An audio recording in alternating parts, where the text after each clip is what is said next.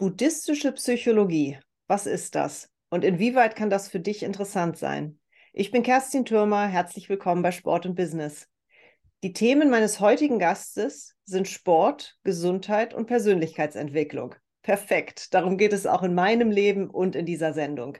Er hat viele Jahre Leistungssport betrieben, hält Vorträge, gibt Seminare, ist als Dozent tätig und deckt jede Menge spannende Themen ab. Heute sprechen wir über sein Fokusthema, die buddhistische Psychologie, was ihn daran fasziniert und wie er damit arbeitet. Herzlich willkommen, Danny Fuchs. Hallo Kerstin, grüß dich. Schön, dass ich da sein darf. Lieber Danny, ich freue mich sehr. Ein neues Thema für mich. Ein bisschen habe ich im Vorgespräch schon hören dürfen. Wir können jetzt über viele spannende Aspekte sprechen gemeinsam. Für diese Folge geht es um deinen Schwerpunkt. Ich habe es gesagt, buddhistische Psychologie. Wie beschreibst du denn grob, was das überhaupt ist? Hm, die buddhistische Psychologie ist ähm, am besten zu verstehen, wenn man sie mit der humanistischen, also der klassischen Psychologie äh, vergleicht. Hm, in der klassischen Psychologie ist es so, dass wir eher nach Symptomen, nach Krankheitsbildern suchen, ja, und den Menschen mit seiner Schwierigkeit dort versuchen, irgendwo einzugliedern. Ja, zum Beispiel, es kommt jemand, der kommt im Leben gerade schwer klar, ist gedrückt, dann würde der klassische Psychologe sagen, der ist depressiv zum Beispiel, ja. In der buddhistischen Psychologie gibt es diese Ansätze gar nicht, sondern in der buddhistischen Psychologie würden wir sagen, dass sein Denkmuster negativ oder falsch geprägt ist, nicht wohlwollend. Und das ist der große Ansatz. Also man geht davon aus, dass man falsch denkt, wenn man schlechte Emotionen oder schlechte Gefühlszustände hat. Wie bist du denn zu diesem Thema gekommen? Ähm, ganz lustig, ähm, ich habe ähm, mich weiterbilden wollen und habe dann das Thema buddhistische Psychologie gefunden, habe dann in einem buddhistischen Kloster hier in Freiburg, äh, in der Nähe von Freiburg, ähm, das Seminar gefunden, bin da hingefahren und hatte tatsächlich in meiner äh, lustigen Gedankenwelt ein Beamer und ein Handout und Flipchart gedacht, vorzufinden. Und ähm, dann klopfte ich an den Raum und dann waren da so 40 Kissen da und ähm, so eine große Buddha-Statue. Und dann dachte ich so, ist jetzt nicht der Ernst, oder? Und dann sage ich, ich muss hier falsch sein. Dann sagt die Dame, nee, komm rein, du bist schon richtig hier. Und da sage ich, jetzt habe ich so viel Geld ausgegeben und muss auf so einem scheiß Kissen sitzen. Ich war so wütend, weil meine, meine eigene Vorstellung, meine eigene Erwartungshaltung mir selbst ein Bein gestellt hat. Und dann kam der Mönch rein und ich war noch so richtig im Grummeln und denk so ein Mist, jetzt muss ich auf dem Kissen sitzen, mir tut jetzt schon der Hintern weh. Und der Mönch lief vorbei und er hat gesagt, das geht vorbei und nur zu mir. Und das hatte mich so geflasht, ja, ähm, dass der mich so angesprochen hat. Der muss das also quasi gespürt haben, dass ich so voller Ärger war. Und das war so der Beginn einer sehr intensiven äh, Lehrer-Schülerschaft äh, und dem Wissen über die buddhistische Psychologie. Ja. Ich möchte jetzt eine große Frage stellen, die vielleicht nicht eine halbe Stunde als Antwort erfordert. Mal gucken, ob du das gut zusammenfassen kannst. Was hast du denn im buddhistischen Kloster gelernt für dich persönlich und die Arbeit mit deinen Kunden? Gibt es da so ein paar, ja, paar klare Erkenntnisse? Ähm, das Thema Achtsamkeit ist ganz wichtig.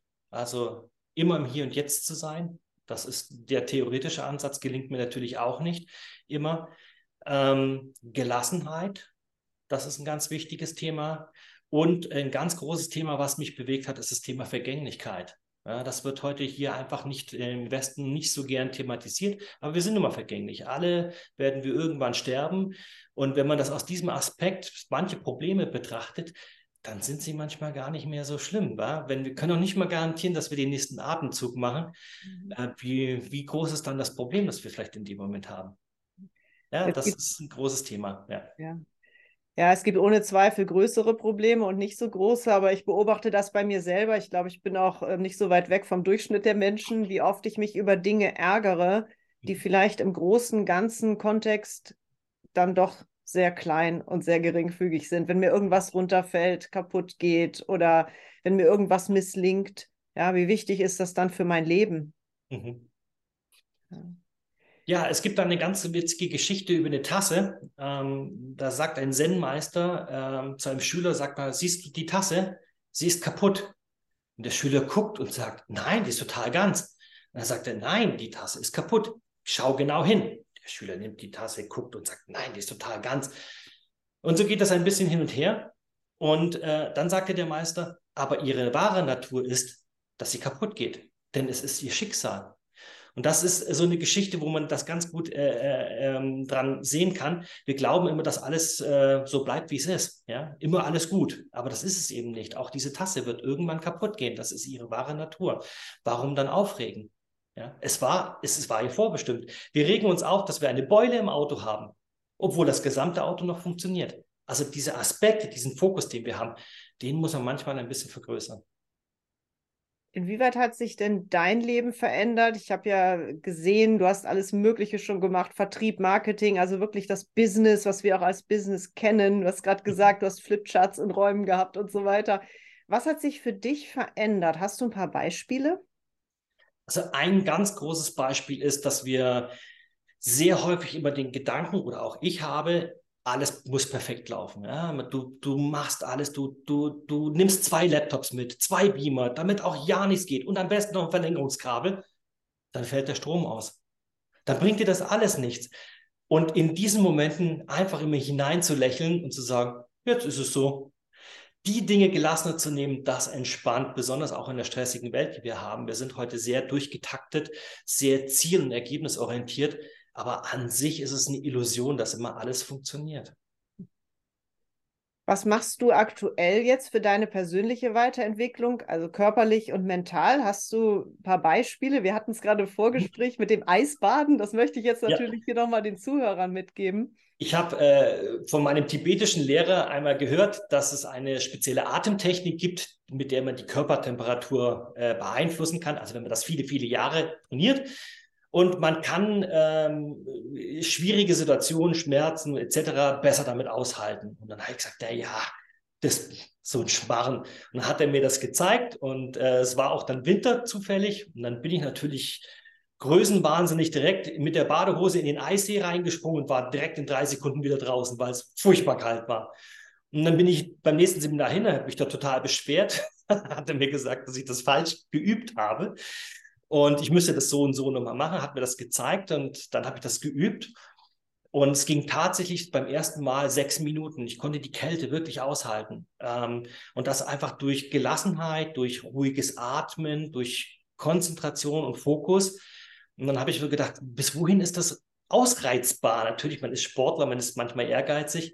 Und ich konnte dann tatsächlich in der längsten äh, Einheit, konnte ich 26 Minuten im Wasser bleiben ohne dass ich irgendwie gezittert hätte. Es ist tatsächlich eine Konzentrationssache. Man muss ruhig atmen, gelassen und locker bleiben. Verliert man die Konzentration, fängt der Körper natürlich gleich an, in seiner Ursprungsfunktion zu zittern und sich warm zu machen.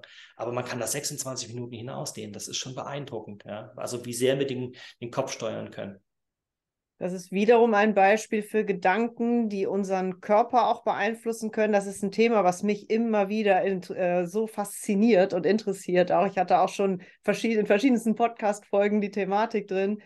Äh, ja, die, die Gedanken, die wir teilweise auch aussprechen und gar nicht merken, was wir denken, was da mhm. kommt. Ich habe so immer Beispiel, wenn ich sage, ach, ich bin ja blöd. Mhm, das genau. ist nicht gut, wenn ich sowas ausspreche, ja, wenn genau. mir was runterfällt oder so. Das ist die Achtsamkeit zum einen, dass uns das überhaupt auffällt, dass wir so über uns sprechen. Nur dann können wir es ändern. Äh, wenn es uns nicht auffällt, dann haben wir auch Schwierigkeiten, in so Muster einzugreifen. Hm. Wir haben Gedanken. Wir haben manchmal destruktive Gedanken, wir haben manchmal fröhliche Gedanken, wir haben immer Gedanken. Also viele Menschen denken auch in der Meditation, man müsse die Gedanken irgendwie wegkriegen oder wegdrücken. Das geht gar nicht. Ähm, ich glaube, ein ganz toller Aspekt ist, wie es mein Lehrer mir gesagt hat. Er sagte immer, du kannst nicht verhindern, dass die Gedanken von Sorgen und Ängsten über deinen Kopf hinwegfliegen. Aber du kannst verhindern, dass sie dort ein Nest bauen.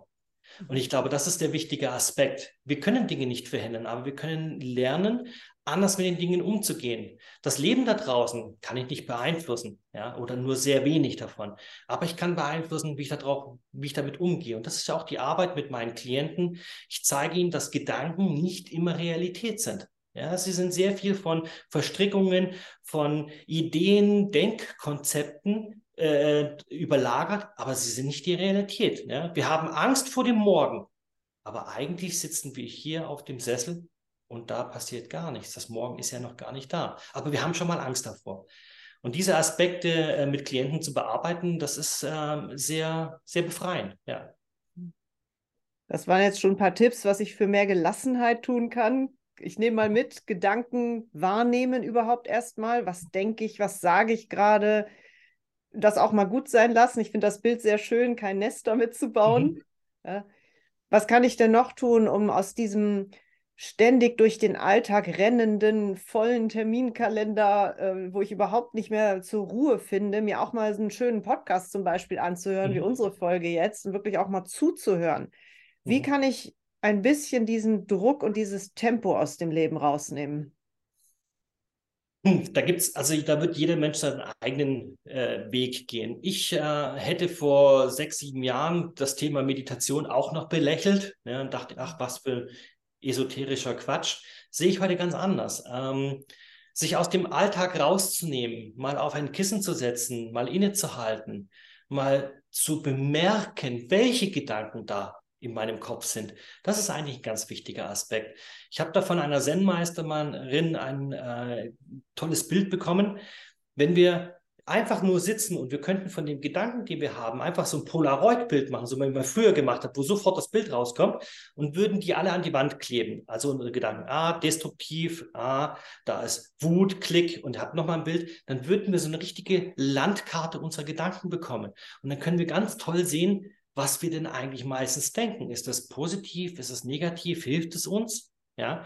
Ähm, das ist, glaube ich, ein ganz wichtiger Aspekt, dass wir lernen, Dinge zu betrachten, wie ich vorhin gesagt habe. Wir müssen, bevor wir etwas loslassen, müssen wir es erstmal anschauen. Was ist denn da? Was ist denn das für ein Gedanke? Ist der gut, schlecht? Wobei äh, gut und schlecht gibt es in der buddhistischen Psychologie nicht. Es gibt eigentlich nur Ursache und Wirkung. Ja? Und wenn mir die Wirkung nicht gefällt, muss ich an der Ursache arbeiten. Das sind die Aspekte. Und vor allen Dingen ähm, Ruhe. Punkte, das merke ich immer wieder. Leute gucken ständig auf die Uhr, ständig am Handy, mal nichts zu tun. Menschen haben große Schwierigkeiten, Stille auszuhalten. Auch in Gesprächen wird immer eins, gibt das andere, damit ja keine Pause äh, äh, äh, zustande kommt. Aber Pause ist so wichtig. Pause ist wichtig, regenerieren, Kopf ausschalten, mal zur Ruhe kommen. Einfach nur sitzen ist für die meisten meiner Klienten ein schwieriges Thema. Ich sage dir gleich meine Meinung oder euch allen, die das hören, dazu. Warum, Danny, glaubst du denn, dass es den Menschen, so vielen Menschen, so schwer fällt, nichts zu tun? Hm, das ist zum einen sicherlich auch ein gesellschaftliches Problem. Wir haben heute viel Social Media, wir haben viel mögliche Ablenkung. Ja? Ähm, wir werden ständig getriggert ja, du brauchst hier das neue Auto, du brauchst hier den tollen Internetanschluss, du brauchst dies, du brauchst das. Wir werden ständig mit Informationen gefüttert ähm, und die müssen ja auch verarbeitet werden. Ähm, das ist das eine. Und das andere ist, dienen diese äh, Systeme auch ganz toll für Ablenkung. Mhm. Weil oft spüren wir das, was nicht in Ordnung ist. Aber wir können uns dann lieber äh, mit Social Media, ach, ich muss noch kurz E-Mails und ich muss noch das, ist ja viel einfacher, wie über das Unangenehme drüber nachzudenken. Und äh, wenn du dann halt anfängst, äh, sag ich mal, sogar die Steuer, Lohnsteuerjahresausgleich äh, äh, pünktlich abzugeben, äh, wenn dich ein Thema so sehr be beschäftigt, dass du das vorher machst, dann sollte man auf jeden Fall mal hinschauen, ähm, ich glaube, das ist äh, die große Problematik. Wir haben viel Ablenkung, äh, wir haben viel Wissen, viel Daten, die fließen, aber es ist zu viel. Und es dient leider auch gleichzeitig dazu, sich mit Dingen nicht zu beschäftigen. Vielleicht das gute Gespräch mit dem Nachbarn zu finden und zu sagen, Mensch, warum parkst du immer vor meiner Garage? Ah ja, weißt du, ich komme, ich bin schon so alt, ich komme da nicht mehr richtig drauf mal wirklich zu den, den, die Kommunikation zu suchen, ähm, das Gespräch in den anderen hineinzuspüren, dafür haben wir ganz häufig keine Zeit. Und das ist ähm, ein gesellschaftliches Problem. Es wird ja alles immer noch schneller, genau. Und umso schwieriger ist es, da auch mal rauszutreten. Aber es ist eben wichtig. Ja.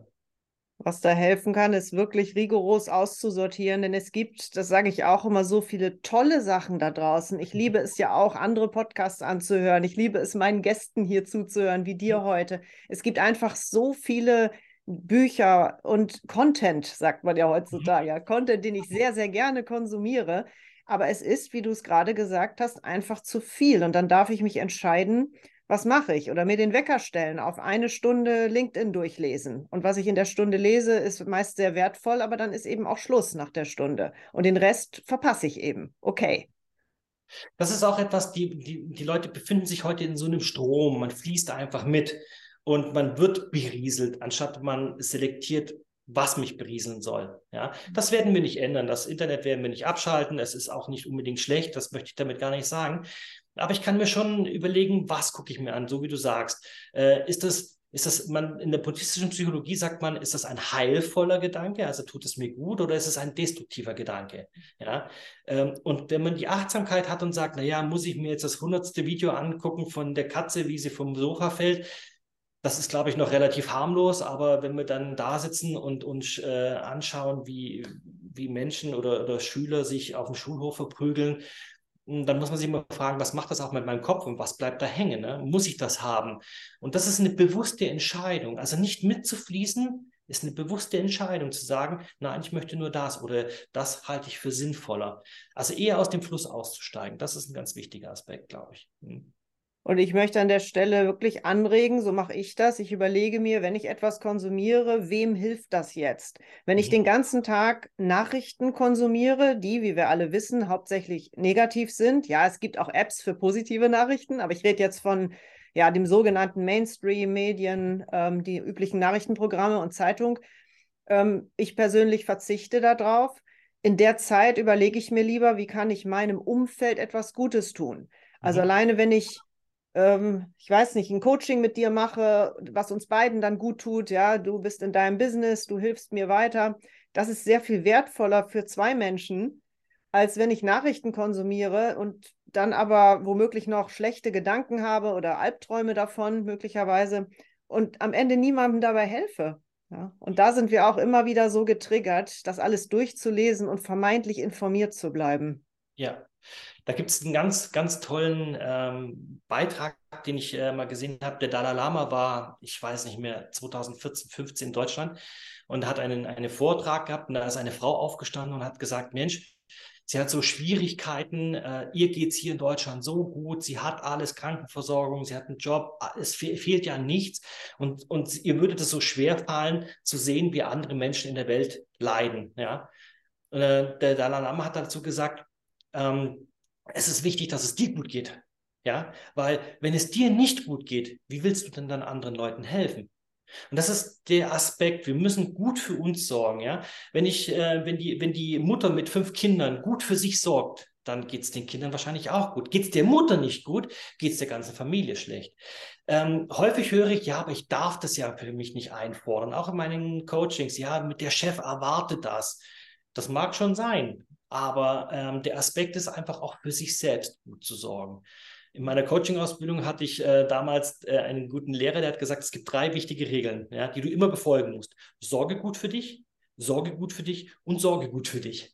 Und dann hast du schon äh, die halbe Miete. Und das ist genau der Aspekt. Ja. Wenn wir uns jetzt mal ein Bild malen und überlegen, dass vielleicht nicht auf der ganzen Welt, das ist jetzt sehr groß gegriffen, aber einfach in deinem privaten Umfeld und beruflichen Umfeld jeder Mensch für sich selber gut erstmal sorgen würde. Wie wäre die Stimmung? Wie wäre die Energie untereinander? Wer könnte wem da Gutes tun und damit helfen? Das, und ich meine, es ist ja nicht unrealistisch, wie du sagst, ich entscheide selber, was ich konsumiere und ich entscheide auch, wie ich mit dir umgehe, mhm. was ich den Zuhörern heute anbiete und was ich mit meinen Kunden mache. Mhm. Absolut. Hm, ich glaube, da muss man auch manchmal bedachten, äh, bedenken, wie entsteht denn sowas? Wie haben wir das gelernt? Wir, uns fehlen ganz häufig einfach Tools und, und Handwerkszeug, um die Dinge anders zu machen. Aber wenn wir das mal schauen, unsere Kindheit, wir wachsen auf, wir haben die, die Eltern als Vorbild, wir lernen, wie die Eltern Probleme lösen. Ähm, das übernehmen wir zu einem gewissen Teil. Dann kommt die Pubertät, wir haben unsere eigene Persönlichkeit, wir entwickeln uns weiter, bis wir irgendwann mal wirklich zu dem Punkt kommen, selbst über uns nachzudenken, unsere eigenen Meinung zu denken, die vorgegebene Meinung vielleicht manchmal auch in Frage zu stellen. Ja, das dauert ganz lang. Aber es ist so wichtig, ja, für sich selbst gut zu sorgen, Dinge in Frage zu stellen, zu sagen, ja, ist das jetzt wirklich so? ähm, das hat so viel Auswirkungen auf, auf, auf alle. Ja? Wenn es im Familienkontext, wenn Streit geht, wirkt es auf die gesamte Familie. Ja? Und da ist es einfach wichtig, gut für sich zu sorgen, rauszunehmen, manche Dinge einfach auch mal zu belächeln, nicht unbedingt recht haben zu wollen, weil oftmals bringt es nicht was. Das ist viel Ego-Sache, viel ich muss richtig, ich will richtig locker bleiben und viel lachen. Das ist etwas, was uns auch verloren geht. Wir müssen über die Dinge viel mehr lachen. Wenn uns Missgeschicke passieren, einfach lachen. Ähm, diese Lockerheit, die, die ist auch ganz wichtig. Wir nehmen die Dinge in Deutschland grundsätzlich eigentlich alles immer so bierernst. Ja? Äh, lachen, viel, viel mehr lachen. Das ist in asiatischen Ländern oder, oder südlichen Ländern viel ausgeprägter wie bei uns. Ja. Das ist so schön und ich reg jetzt auch mal an, jeder von uns ist ja in Zoom-Meetings oder Teams oder andere ähm, Software, Google Meet oder so. Macht mal Screenshots oder fotografiert das mal ab, beobachtet mal euren Gesichtsausdruck, denn ich sehe das bei mir selber. Ich habe so viel Freude am Arbeiten, aber wenn ich dann mal für Social Media so einen Screenshot mache, ist mein Gesichtsausdruck eben nicht so fröhlich, geschweige denn, dass ich lache, obwohl das mhm. Meeting ganz toll ist. Und ich denke auch, dass das was mit mir macht, warum auch immer ich dann so sehr, sehr ernst schaue und konzentriert, da auch mehr Leichtigkeit und dann tut es auch gut, sich mal abzufotografieren und zu denken, oh, möchte ich wirklich mit so einem Gesichtsausdruck in dem Meeting gerade sitzen? Mhm. Da hat die buddhistische Psychologie auch einen, einen sehr spannenden Ansatz. Ähm, man nennt das in, im tibetischen Buddhismus Zang. Das bedeutet Sauberkeit. Das heißt so viel wie alles perfekt zu machen. Und da sind wir Deutschen natürlich auch sehr geprägt. Ne? Ich pünktlich sein, alles genau aufs Millimeter gefräst. Was wir aber in unserer Kultur nicht haben, sind Fehler zu machen. Das, äh, ach, jetzt machen wir das Meeting und stell dir vor, der Laptop rutscht runter. Ach, da müssen wir doch drüber lachen, weil ändern können wir es ja in dem Moment eh nicht. Ja? Wir können uns drüber ärgern oder wir können drüber lachen. Was tut uns besser? Und diese Ernsthaftigkeit, immer zu glauben, man müsse perfekt sein, und weniger darüber lachen zu können, über Missgeschicke, dass das genauso genommen wird wie die Ansicht, alles müsse immer perfekt und richtig sein. Das ist eine ganz wichtige Einstellung. Das, glaube ich, ist das, wo viele Klienten auch bei mir mit zu kämpfen haben. Sie wollen ja alles richtig machen, sie wollen ja gut sein, aber falsch machen ist nun mal menschlich. Ja, und dann muss man lachen. Und mit diesem richtig machen wollen, ich bin da Expertin, ja, sag ich mal, denn genau so bin ich von der Persönlichkeit, bloß nicht jetzt, äh, gut, Fehler machen wir immer, bringen uns weiter, aber diese Leichtigkeit da reinzubringen und von diesem Grübeln auch mal wegzukommen, nicht immer zu hinterfragen, warum bin ich jetzt eigentlich diejenige, der das Laptop runterfällt? Ja, immer ich. Das ist ja noch schlimmer, der Gedanke. Die Frage nach dem Warum, Danny, ist wahrscheinlich auch nicht so besonders sinnvoll, oder? Warum mir irgendwas passiert. Ja, also das ist äh, der Klassiker in fast jedem Coaching. Ähm, ich hatte einen Klienten, dem seine Frau hat ihn verlassen, im, im Dezember noch ähm, das 20-jährige Jubiläum und äh, gefeiert und im Januar hat sie ihn verlassen. Ja. Die Frage nach einem Warum, die gibt es in dem Moment nicht zu beantworten. Ich sage immer so meinen Klienten, wenn ich dir jetzt sage, dass es daran liegt, dass du grüne Socken getragen hast, würde es dir dann helfen? Ja, nee. Ja, genau. Ähm, die Frage eines Warums kommt eigentlich aus dem Aspekt des inneren Mangels hervor. Denn auch hier wollen wir wieder sagen, da, das ist nicht richtig, dass dieser Mensch geht. Aber unter dem Aspekt, dass doch alles vergänglich ist, sind auch Beziehungen vergänglich. Also ist es gar nicht so unüblich, dass Beziehungen auseinandergehen. Aber dass es mich trifft, das möchte ich nicht haben. Das ist nicht richtig. Und das ist der Mangel daraus. Der Mangel, die Dinge so zu akzeptieren, wie sie sind ich kann es nicht ändern. Der Partner hat sich anders entschieden. Ich kann nur gucken, dass ich so schnell wie möglich wieder mit meinem Leben auf die Reihe komme und gucke, was da vielleicht sonst noch so für Frauen unterwegs sind oder Männer. Ja, es gibt ja nicht nur eine. Und vielleicht kommt sogar was Besseres. Das weiß man alles nicht. Aber der Mangel, dem das Leben nicht so anzunehmen mit allem, was es uns so hineinspielt, ist das größte, größte Problem. Und dieses Warum kreisen wir dann nachts, wir liegen im Bett und immer warum, warum ich. Darauf werden wir nie eine Antwort finden. Ja? Wir müssen im Leben zu einem gewissen Punkt einfach auch vertrauen und sagen, ja, vielleicht darf ich was daraus lernen oder vielleicht hat das Leben entschieden, dass es noch einen besseren Partner da draußen gibt. Dann wäre das eine wunderbare Entscheidung. Es ist die Perspektive, die ich einnehme auf das Problem, die dann die Unterschied mit meiner Emotion macht. Jetzt kommst du ja aus dem Leistungssport. Du schwimmst auch immer noch. Ja. Und betreust auch Sportler, also Schwimmer natürlich auch, liegt ja nahe, Triathleten, passt auch super. Was machst du denn da genau? Hast du auch Beispiele, wie du vielleicht auch die buddhistische Psychologie dort mit einfließen lässt? Auch hier wieder das Thema Vergänglichkeit. Ja? Also ähm, wir haben nie 100 Prozent unserer Leistung. Ja? Aber Sportler sind einfach sehr getrieben. Sie sind sehr leistungswillig. Sie wollen immer nur das Maximum.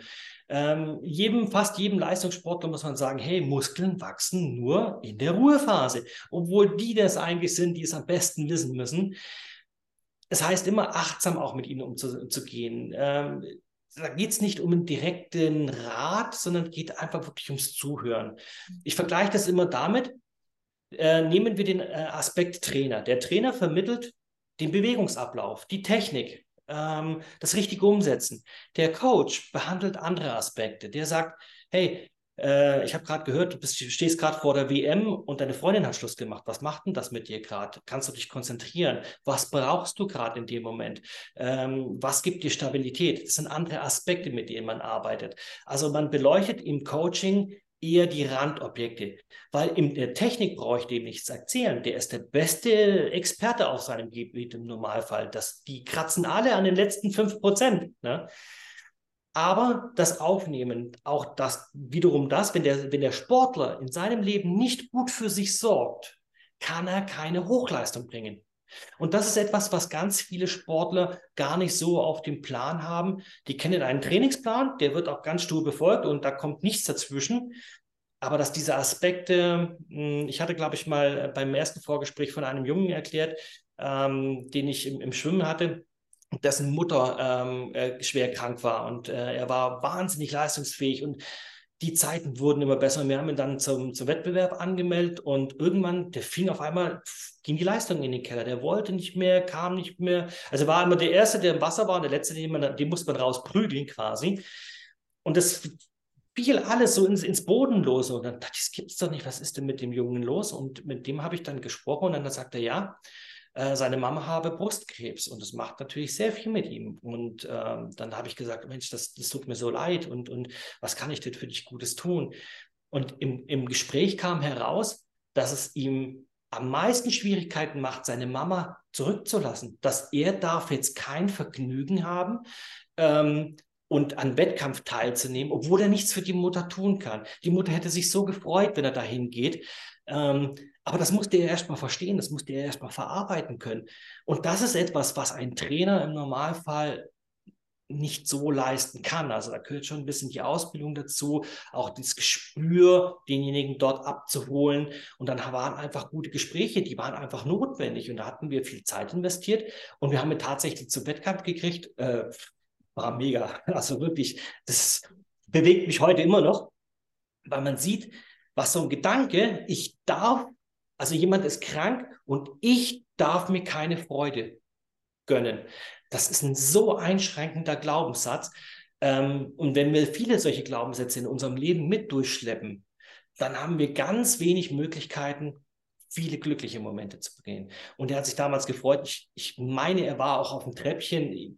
Ganz gereicht hat es nicht. Aber nochmal anzugreifen unter so einer schwierigen Situation. Einfach das Leben hat ihm diese Lösung gegeben oder diese Aufgabe. Er musste dadurch. Und dann zu sagen, okay, und ich widerstehe dem Ding und ich gehe zu dem Wettkampf und gebe einfach mein Bestes. Und da gibt es ein, ein Zitat, das nehme ich immer wieder sehr gerne. Gib dein Bestes und den Rest gib ab. Und mit diesem Rest meine ich unsere Vorstellung von, wir müssen gut sein, wir müssen besser sein und wir müssen perfekt sein. Das sollen wir abgeben. Einfach nur das Beste geben. Und dann tun wir eigentlich schon genau das Richtige. Ja. Sehr, sehr schönes Beispiel, Danny. Danke fürs Teilen und immer wieder noch mehr zu geben. Das hört ja niemals auf. Wo bleibt denn da meine Zufriedenheit und mein Glücklichsein? Denn es, es reicht ja nie. Ich kann ja immer noch besser sein. Ich kann auch immer auf andere schauen, die noch besser sind in irgendetwas. Du wirst niemals, also es gibt einige wenige, die sind in einem Gebiet auf der Welt die allerbesten für einen gewissen Zeitraum, bis der nächste kommt und auch den Rekord wieder einstellt. Genau. Ja. Ich glaube auch, äh, dass wir, die, die, die Problematik an sich liegt darin, dass wir uns mit anderen vergleichen. Das ist eigentlich so der Hauptpunkt. Aber Kerstin, ich kann mich nicht mit dir vergleichen und du dich nicht mit mir. Wir sind zwei unterschiedliche Menschen. Ähm, letztendlich ist es einfach so, man kann sich die Frage anders stellen. Wenn ich die Frage an meine Klienten stelle, wer bist du? Dann ist das eine Frage, die immer schwer zum Nachdenken anregt. Wir denken darüber nicht nach. Ich sage immer, wenn du mich fragen würdest, würde ich sagen, ich bin die Summe meiner Erfahrungen. Ich mache Erfahrungen in dieser Welt. Die sind nicht, die sind mal gut, mal schlecht, ja. Aber wenn ich jetzt meine Erfahrung mit deinen Erfahrungen vergleichen möchte, das geht einfach nicht. Und genau dieser Vergleich hinkt.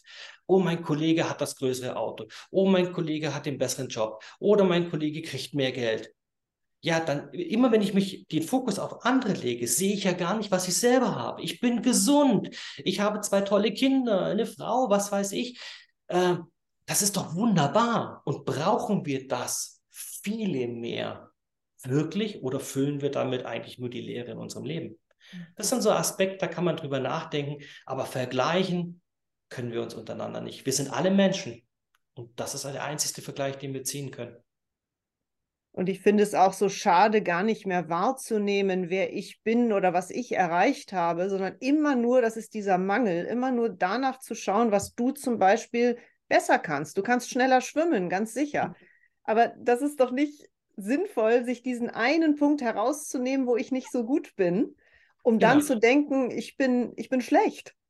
Ja, aber das ist der Vergleich, der einfach hinkt. Wenn wir immer nach außen gucken und nie nach innen, ähm, das merkt man immer daran, wenn Klienten bei mir sitzen, dann frage ich immer so, wie geht es dir?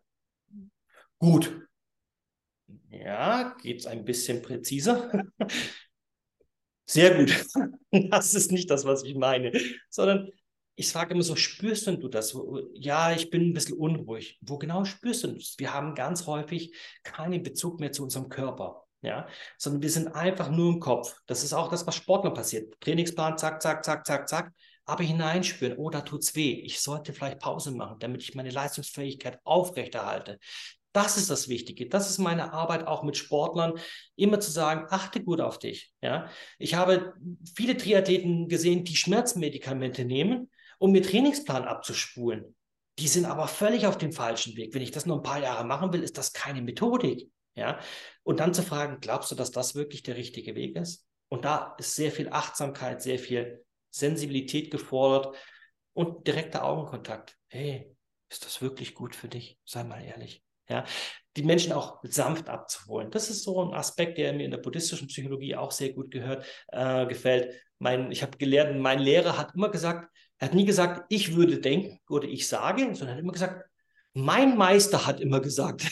Und deswegen kann man das immer so gut annehmen, weil das hat ja sein Meister gesagt. Das lässt uns das äh, einfach äh, weicher annehmen. Und äh, vieles arbeitet nach, dass Klienten dann anrufen und sagen, boah, hey, das habe ich in dem Moment gar nicht verstanden. Aber so jetzt, wo ich drüber nachdenke, da ist schon was dran. Ne? Und dann, dann freue ich mich immer drüber. Das ist schön, diese Entwicklung noch mit zu begleiten. Ja. Jetzt bin ich sehr gespannt, Danny, auf deine Antwort auf die nächste Frage. Meine übliche Frage, was verstehst du unter Top-Performance? Sein Bestes zu geben und den anderen den Rest abzugeben. Du kannst in einem Wettkampf, wenn du, ich hatte schon Wettkämpfe, äh, da wurde ich zweimal disqualifiziert. Ja, weil ich die Wände nicht richtig gemacht habe oder zu früh gestartet bin. Ich weiß nicht, was das genau noch war. Ähm, war das Top Performance? Hm, hey, ich habe mein Bestes gegeben, es hat an dem Tag einfach nicht gereicht. Das ist für mich Performance. Dinge so zu nehmen, wie sie sind, weil ich bin schon disqualifiziert, ich kann mich noch drüber aufregen. Oder ich sage, Mai, jetzt habe ich das auch mal erlebt, jetzt bin ich auch mal disqualifiziert und lerne locker damit umzugehen, dann nehme ich es nämlich nicht mit ins nächste Mal mit.